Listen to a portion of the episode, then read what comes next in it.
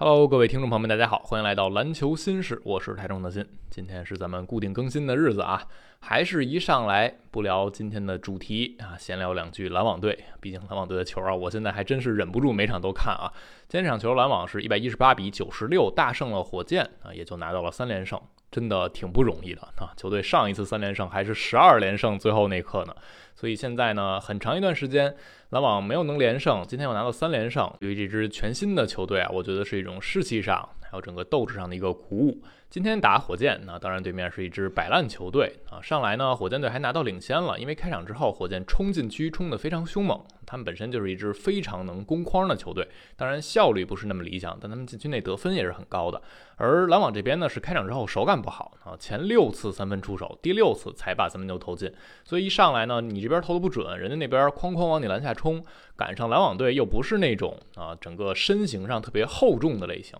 啊，内线也是偏纸片人的，所以。被火箭冲一冲呢，确实让人家得到了一些机会。但是随着比赛的行进啊，一方面是篮网队替补的投射能力更强，篮网全体的投射能力更好，然后再加上火箭那边替补上来犯错犯的也确实够多，所以二三两节篮网一共就赢了十九分。这个比赛慢慢的从第一节过后，篮网把呃分数逆转再拉开，然后一直维持着一个两位数左右的分差。最后一节呢，就把这比赛很快就终结悬念了。所以这场球啊，赢球。击败这支火箭队不是那么的值得欣喜啊，不是说我们挑战了一个强队赢了，但是呢。布里奇斯的表现是值得大家继续欣喜的。今天大乔又拿了三十分，三十分五个助攻啊，二十投九中，三分十中四，罚球八中八啊。我们可以看到的是，他今天的手感并不是那么理想，和过去两场相比。但是呢，三分球还是投到百分之四十，然后罚球还有八中八，所以他今天的真实命中率又是逼近百分之六十四的啊，也就是他的投射效率还是非常高的。同时，这场比赛过后，大乔也正式成为了 NBA 历史上第一位加盟一支球队前十场。能以一八零俱乐部场均拿二十五分以上的球员，他这十场场均是二十五点五分，而且如果你把这个位数这些百分比加上啊，他这是一九零的表现啊。不过一八零俱乐部就只看你命中率是不是五十以上，三分是不是四十以上，罚球九十以上。大乔三分应该是百分之四十八点几，来到篮网之后，所以这些比赛打成这样，那我们看到过去五场四场三十加之后，布里奇斯确实一再向人们证明他是有全明星潜质的啊，我就更期待大乔完。完整的一个赛季，下赛季在篮网队能打出怎样一个表现了？而除了大乔，篮网今天也是全民皆兵了啊！有六个人得分上双，丁威迪这三场比赛，我觉得他扮演一个第二发动机，表现越来越好了啊！今天有可能一上来是丁威迪主攻更多，但是从最后整场比赛结果来看，我觉得第一进攻的出手权或者发起权应该给到。布里奇斯啊，然后丁威迪扮演一个第二的角色，这样他自己可能也更习惯啊。所以过去三场丁威迪十七分、二十四分、二十三分，这个定位呢也是越来越明确了。这几场还有一个好的地方是篮网的防守慢慢开始找到一些感觉啊，因为新球队磨合起来防守可能是更麻烦的。赶上黄蜂、火箭都不是那种外线投射资源好的队，所以篮网能容错空间大一些啊。有一些防守回合没有交接好，但对方也没有什么收益。所以这两场呢，篮网很典型在练他们的沉退防守啊。你现在看克拉克斯顿就不无限换防了，那篮网不那么守了。以及今天篮网新援诺埃尔首秀啊，十天短合同，第一场比赛拿了两分、五个犯规。三个篮板还是能看出来比赛的感觉需要去寻找，但是诺埃尔他的这个定位呢和克拉克斯顿有点像照镜子啊，他现在也非常非常的瘦，换防当然没有克拉克斯顿那么出色啊，但是这个属性有点相似。那你也看到，当诺埃尔来之后，篮网队就没有摆大量的五小阵容了啊，基本上时刻保持有一个中锋在场上。这也说明了之前很多人说，哎呀，我你不会别的啊，只会换防啊，你动不动就摆小阵容。其实不是这样啊，你很明显能看到 NBA 这些教练啊，他们这个团队比一般的球迷想的全面、想的清楚多了啊。他们只是看我们是不是理论上这样的使用方式更好。啊，当你没有诺埃尔的时候，前面上夏普啊，或者更早在交易之前，你上大莫里斯，效果就是更不好。啊，所以这是一个取舍问题，并不是说 NBA 这些教练不行啊，人家肯定是比我们一般的球迷要行太多。所以篮网这场球呢，我们先放在一边儿啊，然后回到今天的主题。大家看到这个主题了，会感觉这主题是不是没什么关系啊？一半是说大加索尔球衣退役，一半是说灰熊队，其实还是有一点关系的啊。今天这场比赛，湖人队赢了灰熊，他们是在中场休息的时候给大家进行了这个球衣退役仪式，挺简短的啊，但是也还是挺令人动容的。他这个紫金十六号高悬在整个湖人球馆的上空靠着的是科比的二十四号。我们知道科比被退役了两个号码，八号、二十四号。八号呢挨着是奥尼尔啊，而二十四号挨着是加索尔，正好是科比生涯前后两个内线最好的帮手。而加索尔在啊发言致辞的时候聊到科比也是非常动容，声音都哽咽了。他就是说，呃，我多么希望科比，多么希望 Gigi 能在现场目睹的这一刻。科比是他的好队友，也是他的好朋友，激励着他，鼓舞着他，挑战他，成为更好的球员，也是更好的人。啊，他最后在啊加索尔提到科比名字的时候，洛杉矶的主场也高喊科比，科比啊，这个画面啊还是挺让人感慨的。你会感慨啊，时光都去哪儿了啊？但是有一些东西是不会被时光所。冲淡的有些东西是永远铭记在历史中的。那为什么选这一场去退役他的球衣呢？我相信啊，也是打灰熊队，因为灰熊队是加索尔开启自己 NBA 生涯的地方。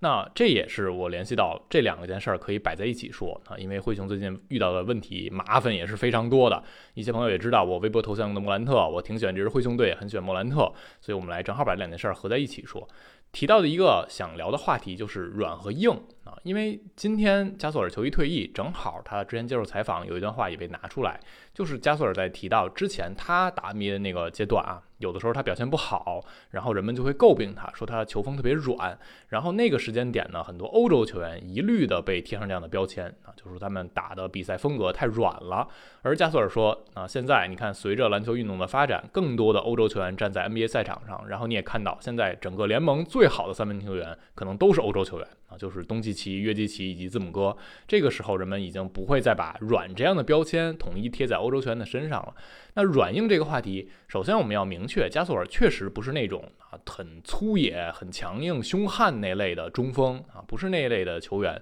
他是一个欧洲的细腻的大个子，但是呢，他也有过在球场上展现自己强硬一面的表现。比如我们看到零七到零八赛季那一年是加索尔被换到湖人队，当年他们就打进总决赛了，那只可惜最后输给了凯尔特人。那一年总决赛，人们对于加索尔啊球风的一个。诟病啊还是挺多的。那一轮他场均十四点七分，十点二个篮板，三点三助攻。而对面的凯文加内特呢是十八点二分，十三篮板，一助攻啊。然后那一轮打下来，你看到加索尔一共抢了六十一个篮板，而加内特是七十八个。同时，加内特抢了二十二个进攻篮板球啊，加索尔是十二个。当时那一轮对比下来，你会感觉湖人队这边在内线啊，尤其加索尔和。加内特的对比还是挺明显的。当时加索尔是二十七岁，加内特是三十一岁。那两年之后，双方又在总决赛碰面了。前一年的时候是绿军这边没能打到总决赛，然后湖人呢击败魔术拿到了这一冠军。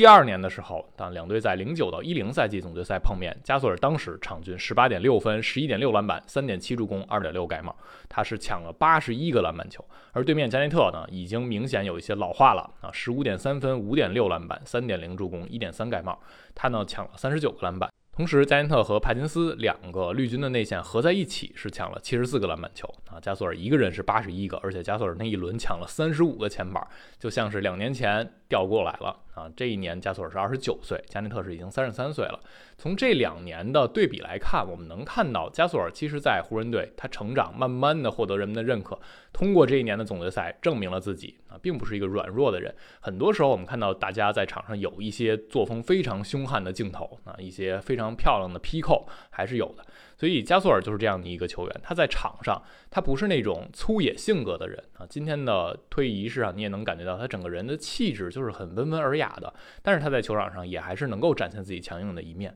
而说到灰熊队啊，对比下来。灰熊是这两年一直在标榜他们很凶悍、很强硬的这个球队文化风格，是延续他们魔力坚韧的那个标签，是从黑白二雄时代想要重新打造那个理念。但是我们看到他们最近遇到的问题非常非常多，那这就不得不从莫兰特说起。很多人说我是莫兰特球迷，那莫兰特出了事儿我就闭嘴了的，其实也不是啊。之前我确实没有太多精力关注灰熊队的场外那些风波，而且莫兰特之前的。啊，步行者那件事儿呢，我真的没有特别关注到啊，最后结果也是不了了之。后来在《华盛顿邮报》发出那篇文章之后，那篇文章写的事件呢是去年夏天发生的事儿啊，所以在现在来看呢，没有什么实锤，这个事情也没有对莫兰特造成太大影响。但这三件事儿合在一起啊，最终在他直播 秀枪这件事之后，全都被绑定在一块儿，这就成了一个大炸弹了。那三件事儿呢，简单给大家复盘一下啊。一个是《华盛顿邮报》报的是去年夏天的两件事儿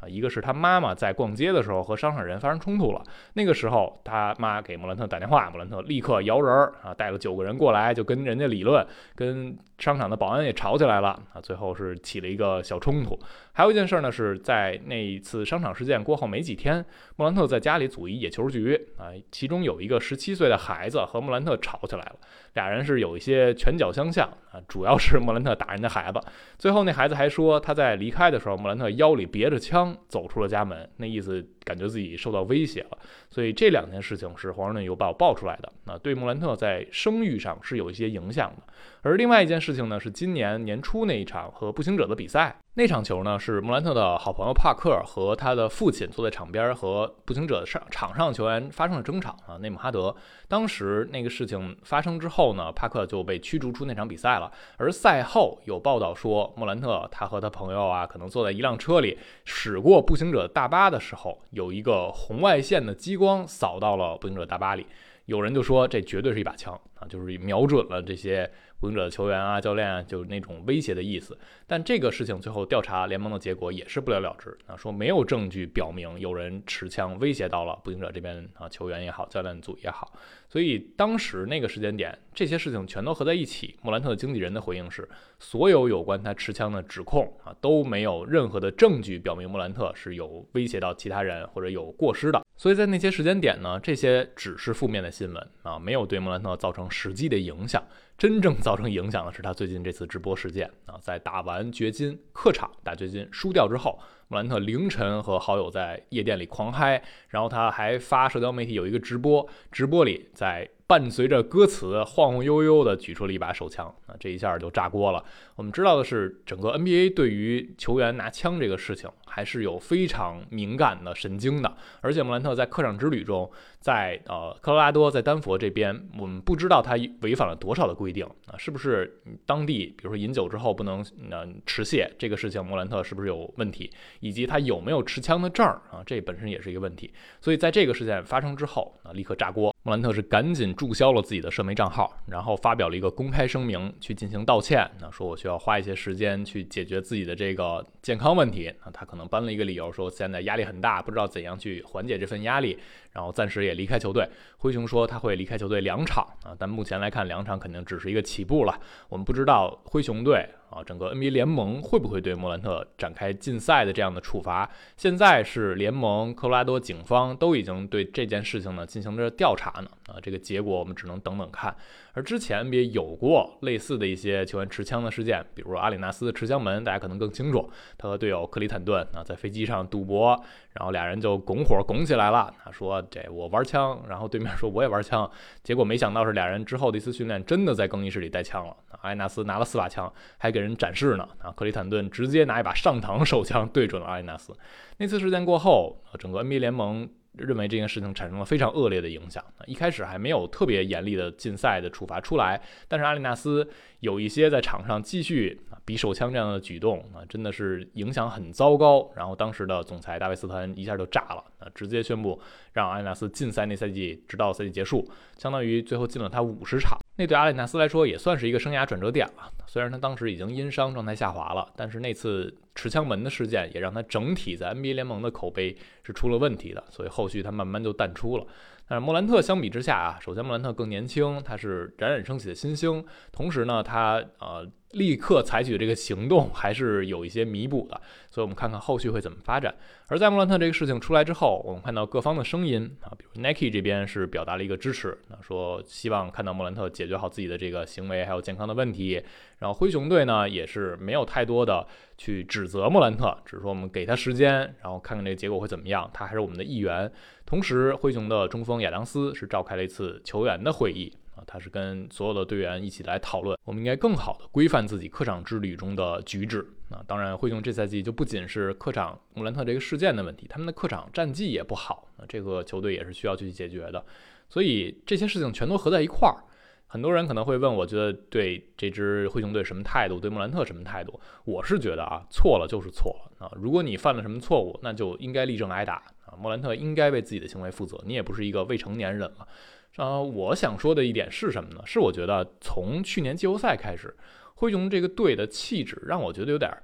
过于啊猛烈，或者说有点走偏了。我不知道有多少人和我有类似的感觉啊，因为去年季后赛打勇士那一轮，我就感觉味儿有点不对了啊。狄龙一上来恶犯佩顿二世那个事儿，我觉得就很糟糕，那这是没话说的。其实我不是特别的喜欢狄龙这样的作风，很多呃身边了解我的朋友会觉得我是一个很呃这种随和的或者很淡定的人。我一般不会特别讨厌那些球员，但我在球场上很讨厌脏动作啊，凡是出现脏动作。不管你伤没伤到球员，我都会觉得这个动作是很恶劣的。所以，对于迪龙，对于包括贝弗利这样的，经常会出现一些让人摸不到头脑的动作，让对方球员受伤，这个我是很反感的。所以，迪龙恶犯让佩顿二世受伤这个事情，让我觉得就挺不是滋味儿了啊。包括灰熊队赛后呢，也没有。真正的摆明出一副我们希望所有球员都健康，还是有一点很支持迪龙啊，他是我们自家球员这种感觉。当然这一方面呢，我们也都能理解。可是这个情况在我看来，我是觉得不太舒服的。然后后来是普尔拉莫兰特膝盖那一下，莫兰特就伤退了嘛。